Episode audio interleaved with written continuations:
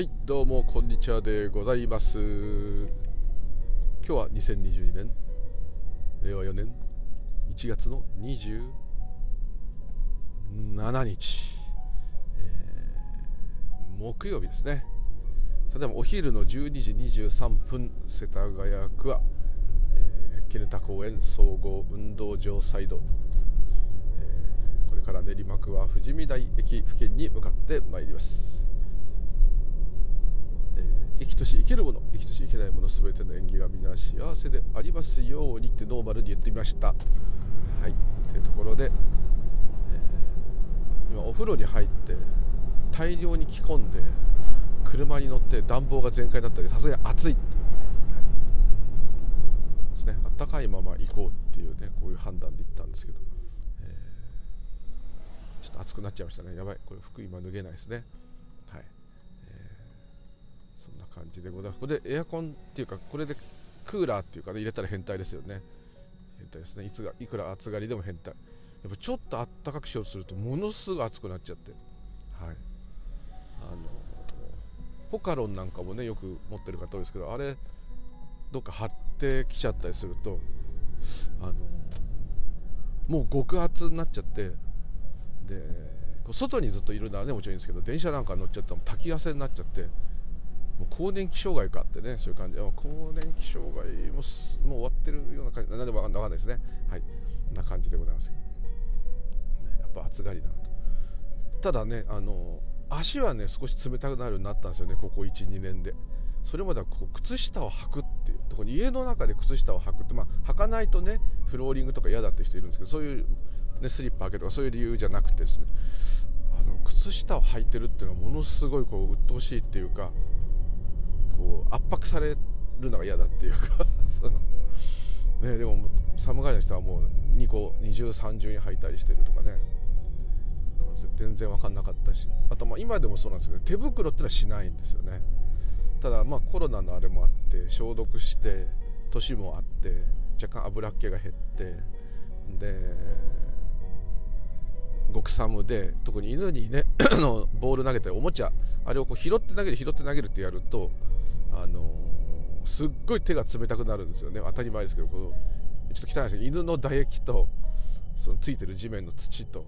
そしてそれに当たるその気温と風とでこうかじかむんでね、えー、まあ、汚れるのもあるんで手袋まれ、あ、にそのすごいマイナス何度とかそういう時はする時もあるんですけどあれも手先がやっぱねこう不器用になっちゃうっていうかあっても極力手袋もしないんですけどね、え今年は1回もしてない。うーんとあれは軍手だからあれは違う意味だな。えー、っと手袋は今年は1回もしてないですね。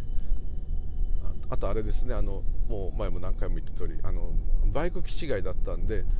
その時はもちろんねバイクはもうしないと寒いっていうよりは転倒した時に手ついたら手の手がねいってしまいますんでものすごい手袋大事でこれはいつもいろんなオートバイさんバイトしてる時からもいろんなベテランの人からも言われてどんな暑くても手袋だけしろよと。でもちろんそれは長袖長ズボンがいいんだけど、まあ、長ズボンは絶対としてあと靴下も絶対なんだけど、えー、手袋しないでちょっとコンビニぐらい行こっかななんて言って事故ったり転倒したりすると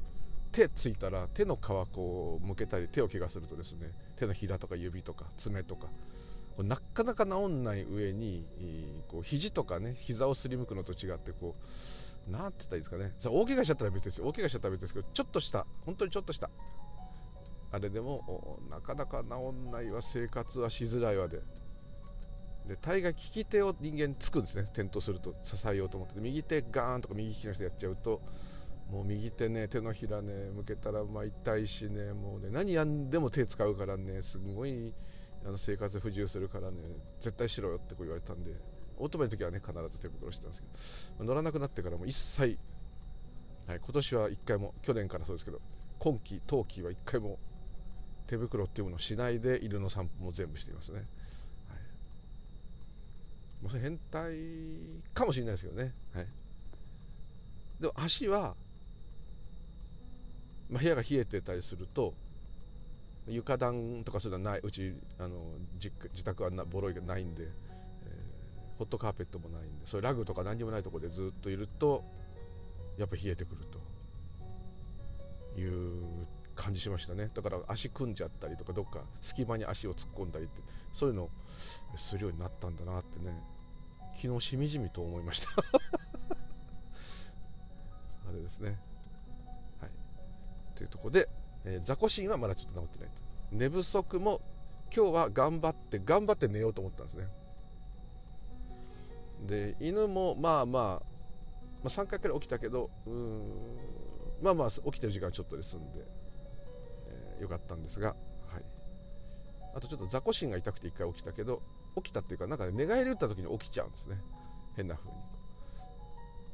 動いてるといいんですけどねじっとしてるとなんか固まったみたいになってね痛くなってもちろん動かし続けたらもっと痛いんだけどっていうねすごい嫌な。まあねもうこれは年齢的にこういう持病がこの手の仕事の人全体的にそうですけど、まあ、どっか壊れてるんで大概首腰膝足首どっか壊れてあと手首とかもね壊れちゃう人ですね。女性なんか特にそうなんですけど多分洋服を着せたり持ち上げるまあうんか結構ね手首痛いっていう人がはい。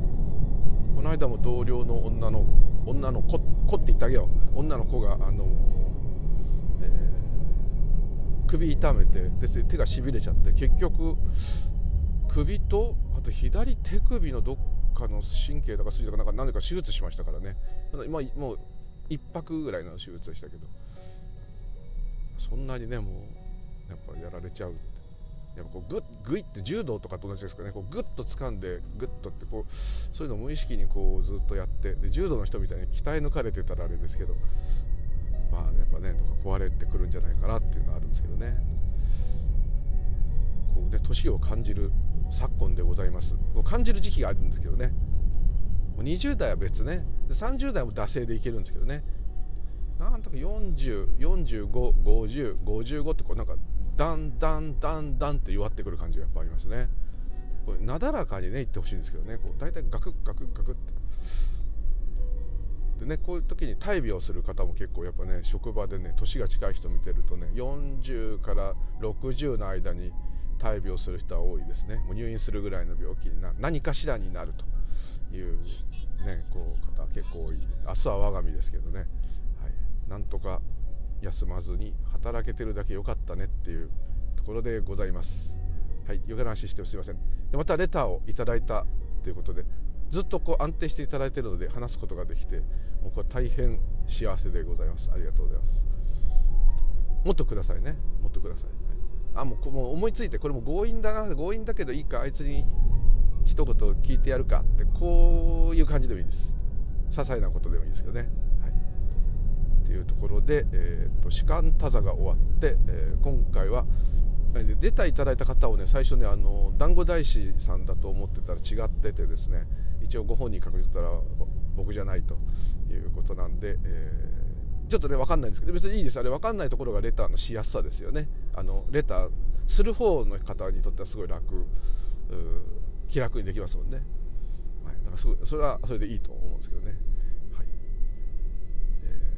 か存じませぬがありがとうございます。はい、というところで、えー、よくこれはね前もちょっと録音で、あのー、ネイチャーギターチャンネルの中村さんの時とか何か話したことがあるかと思うんですけど、あのー、よく赤ちゃんっていうのはねもうすでに悟っていると、まあ、この時点のこの表現がもうすでにねちょっと違ってるんですけど、まあ、まあまあまあ置いといて。赤ちゃん無垢なんで要するに概念がないですね。あれはこうだとか。で過去がないですね赤ちゃんにとっては。もう過去っていうか、曜日の感覚とか時間の感覚もないですよ。だから時間もないですね。過去がないってことは未来がで作れないです。ってことはずっと今にいるわけですね。で今っていうのもないですねそういう時は。時間がないですから。もうただただうん昨日と同じ話瞬間がただあるだけ。そんなことも思ってないですね。これ言うと全部大人の概念になっちゃいますね。赤ちゃんはストレートにただあるがままというか。まあ、あるがままじゃないことは本当はないんですけど、まあ、置いといて全部、まあ、そういえばそうだと。だから赤ちゃんは悟ってるのにですねわざわざそこからですね自我なるものをこう作り上げてですねすっかりそっちが主役になってですねでまたいつの日かですねその自我を見破ってですねまた本質に戻る、えー、こんなあのまあ面倒くさいこと本当にそう思います。面倒、えー、くさいことを するぐらいであればあ何ていうんですかねうん赤ちゃんのままでいいんじゃないのかというのがまず一つですね。それからいろいろ考察していくとこの輪廻っつうのもこれはもしかして一つのこれお話っていうか物語人生っていうその幻想の中の出来事っていうね、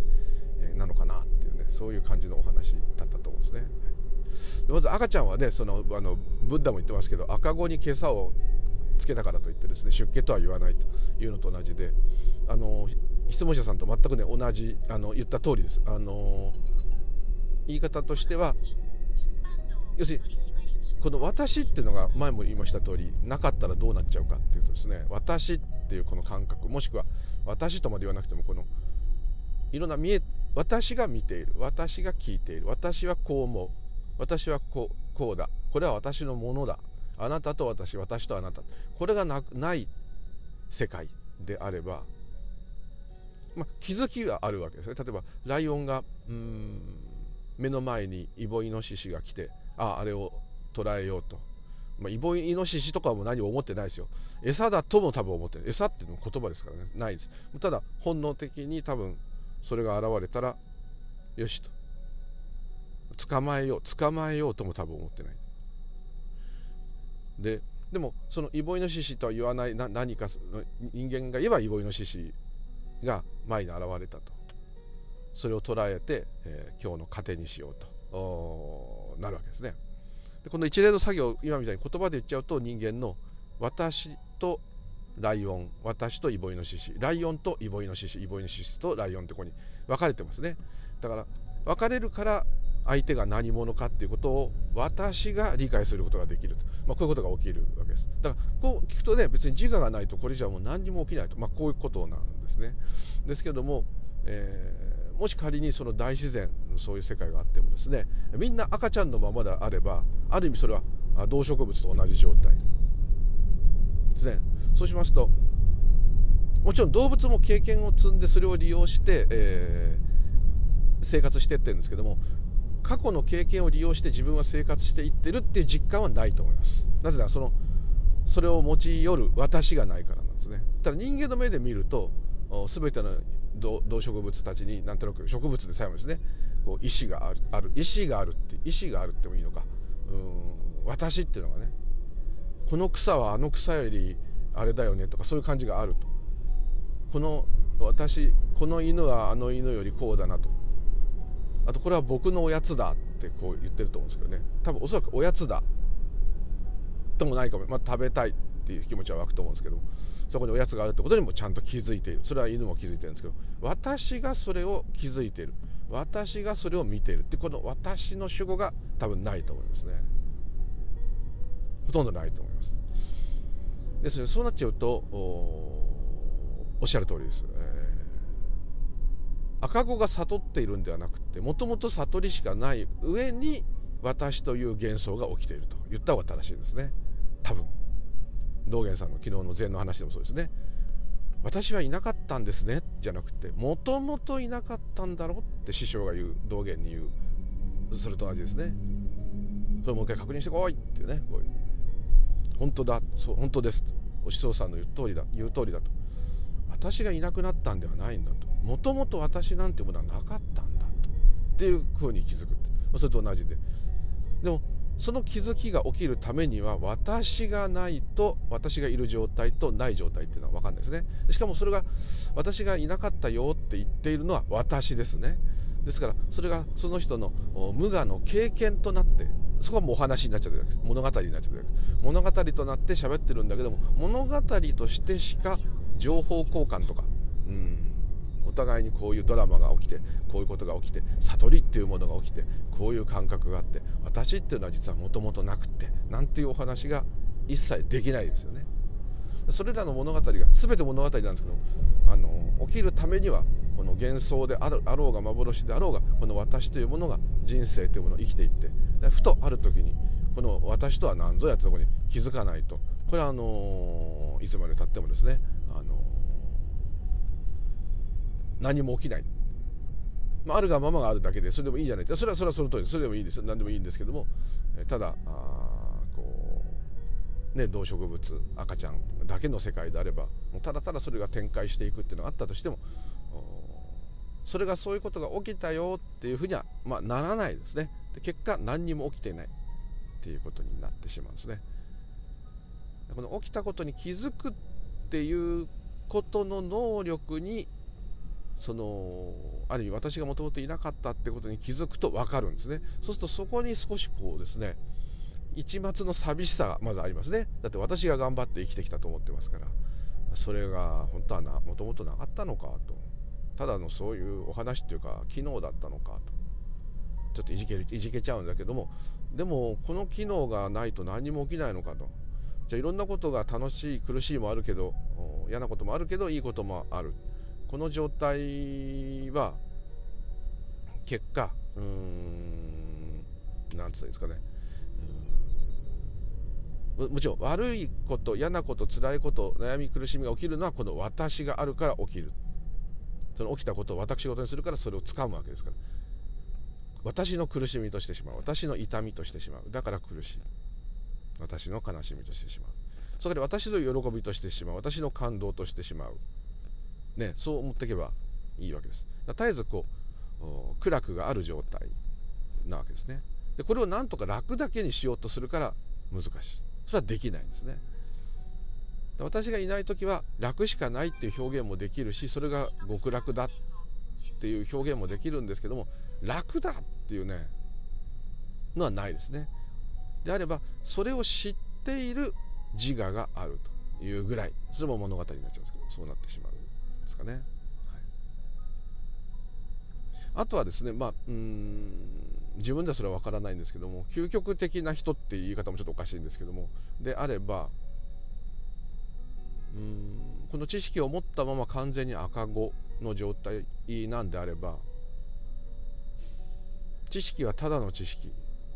それをやっている個人はいない。もうその本質的な状態で肉体が滅びる限り五感がこう機能している限りいろいろ喋ったり聞いたりなんかするよと、まあ、こういうちょっとロボットみたいですけどそういう状態がもしあればですよ。あればうんあるかもしれないでも。それはあるかもしれないですけどね。うんその人が救われてるのかっていう言い方しちゃうとその人は苦も楽もないでしょうけど笑ったり泣いたりもするんだけどそれを持ち運んでないわけですよ。それを体験してる自分がいないわけですから。でそそれがむしろそれが自然。で皆も本当は私たちも今もその状態なはずなのに、えー、そうならないっていう感じですけど。もしそういう方がいらっしゃったんであればうーん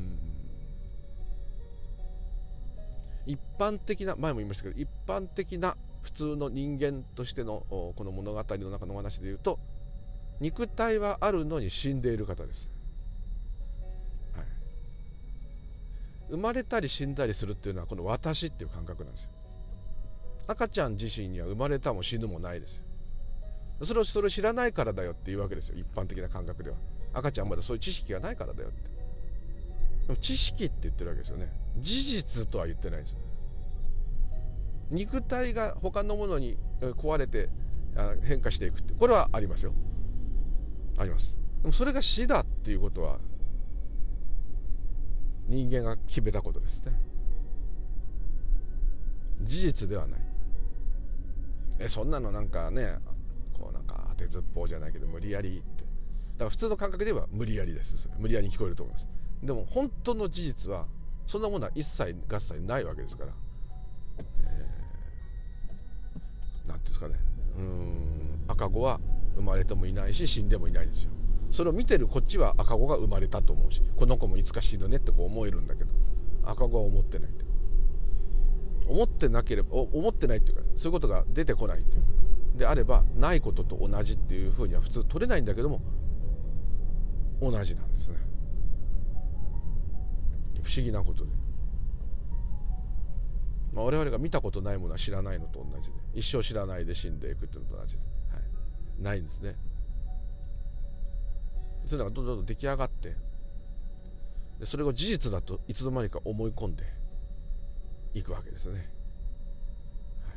でもそれがあるから悟りがある。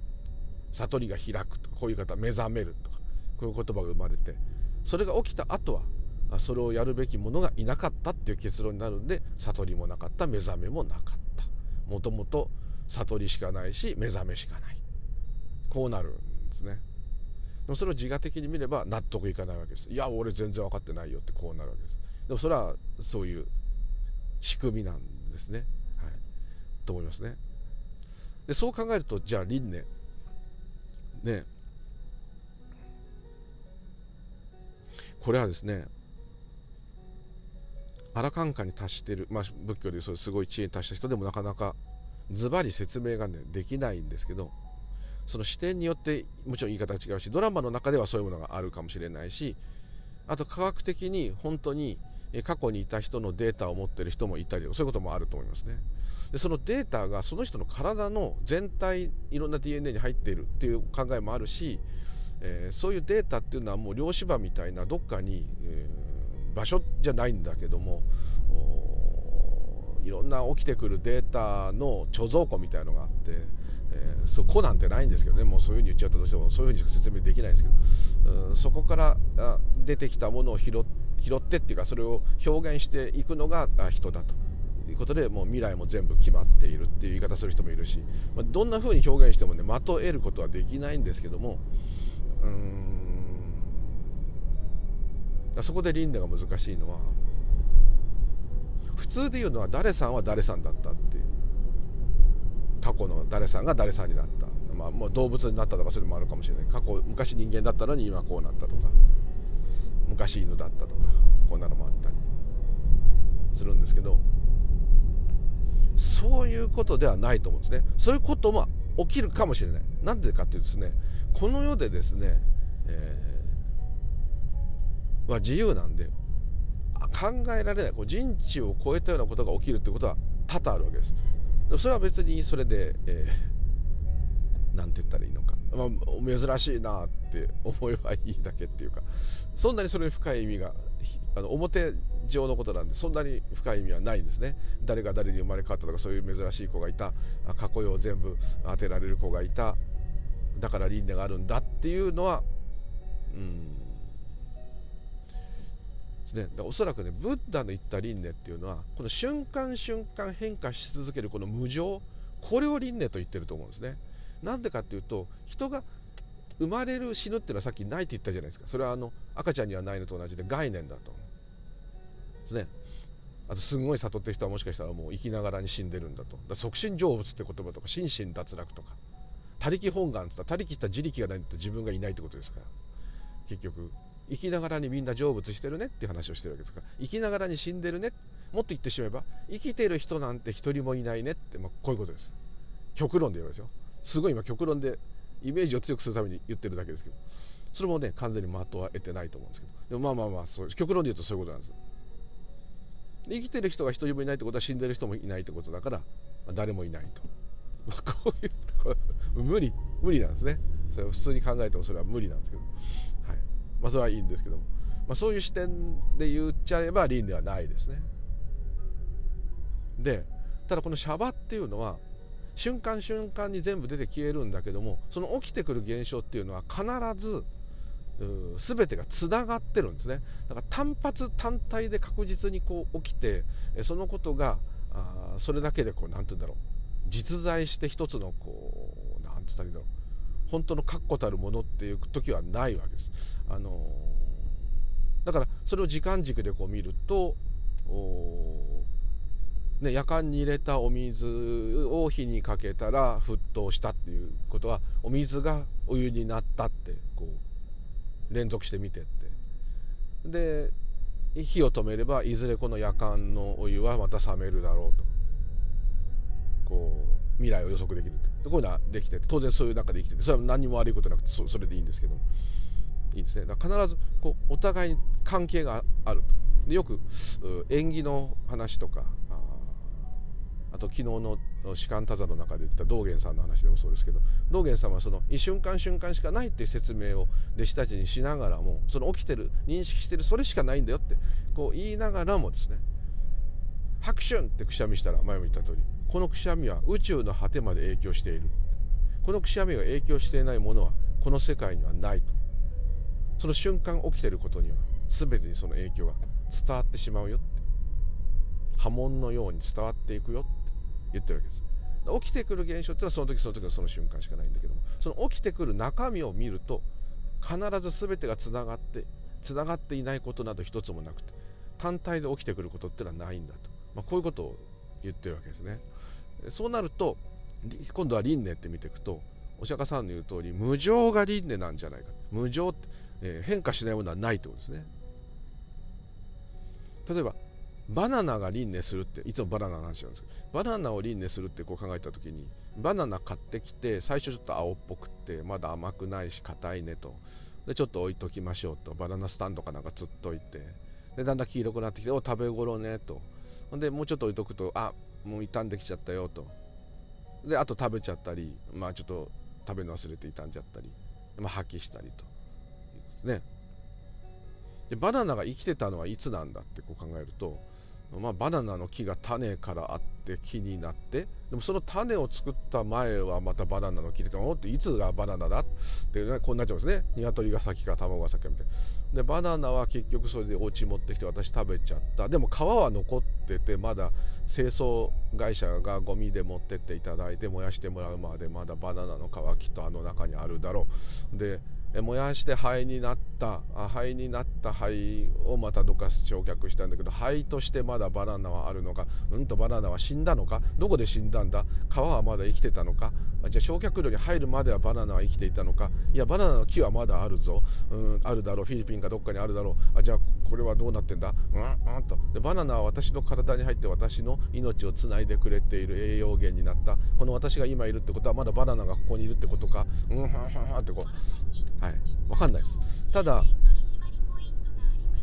変化し続けてるのは確かですね。そのバナナが木から種から木になり木になって実になってえー、刈り取られて日本に出荷されて輸出されて輸入されて、えー、お店に並び、えー、なたの手に渡り、えそして食べようと思ったり、えいろいろして、えでまたゴミになってってこう流れていくのは全部つながってます。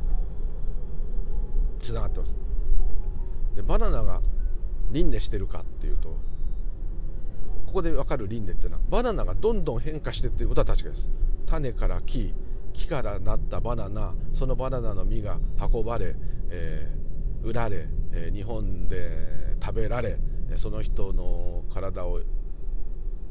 あの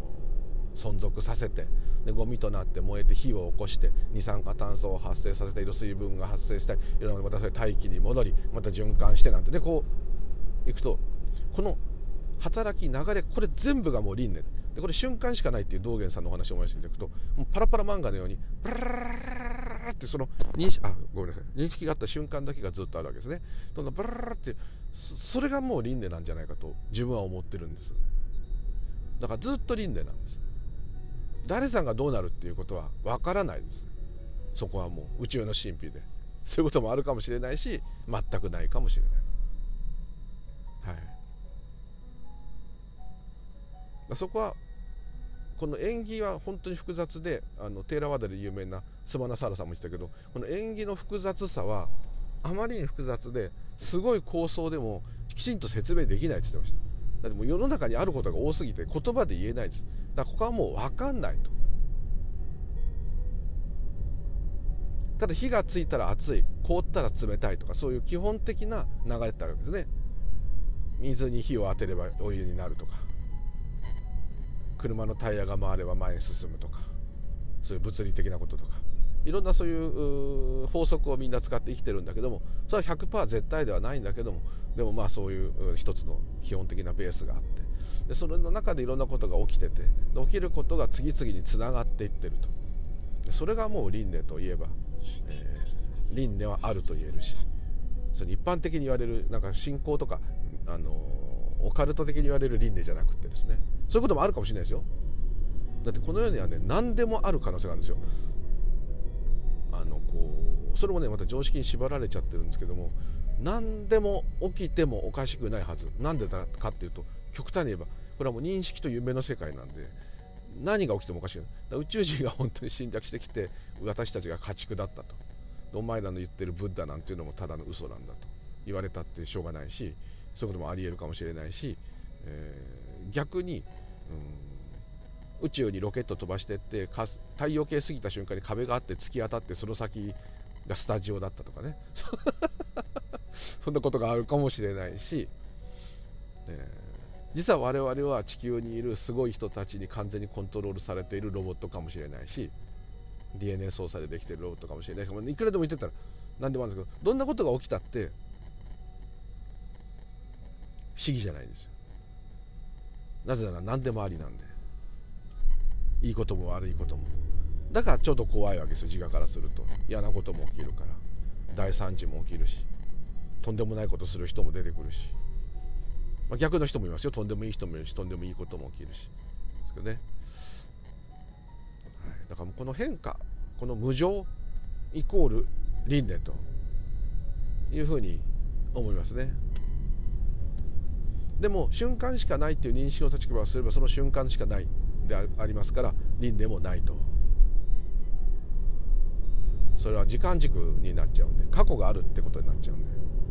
はい、ただそういう現象が起きてもう終わったその影響を受けたものがまた現れるってその現れた瞬間のものしかないんだけども、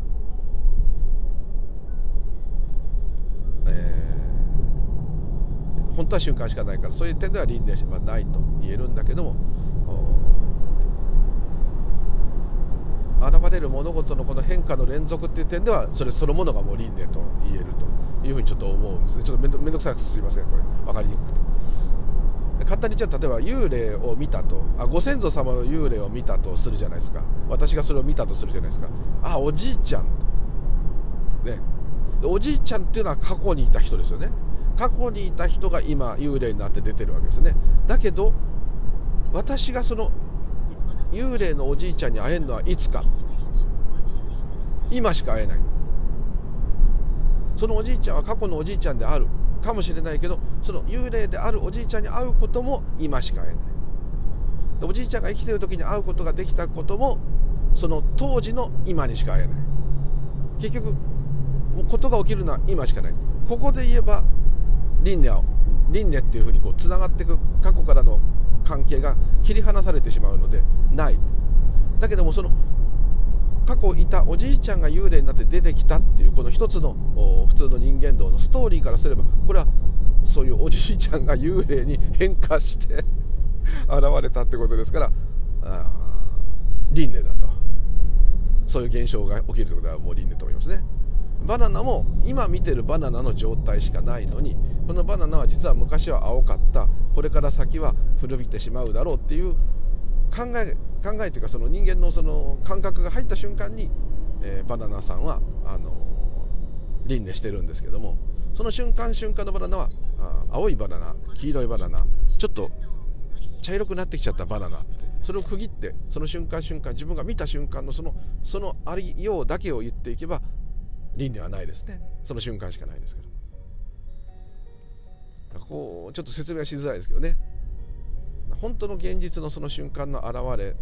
その現れの内容を説明すると輪廻がくっついてくるってこんな感じなのかな。で輪廻とは誰が死んだ人が誰になるとかいうよりもっと広い意味で全ての変化変化してないものってないんですか風が右から左に吹いたら右から左に輪廻した、まあ、こう言ってもいいと思うんですね。その動きと言ってもいいかもしれないですね。現れて消えて現れて消えて現れて消えてこの繰り返しこれを輪廻と言ってるじゃないかなというふうに思うんですけどね。あおっしゃる通り。あそれもねストーリーって言えばストーリーですよ。そう思いますよ。おっしゃる通りだと思います。とい。うちょっと曖昧な表現になっておりますが、えー、こんな感じでお許しいただければと思います。あファミリーマートに着いたのに駐車場がないぞ。ぱいだぞ。そこの横は？ダメ？ダメ？あやべ。満車だ。どうしよう。どうしようどうしよう。どうしようって言いながら録音すんなってとこですけどね、えー、じゃあしょうがない。一回帰るか。回帰ろうかな。はい。はい。もう一回回ってまいります。すいません、はい、というところでなんかすいません。どうもありがとうございました。またよろしくお願いいたします。無流々でございました。どうも失礼いたします。ありがとうございます。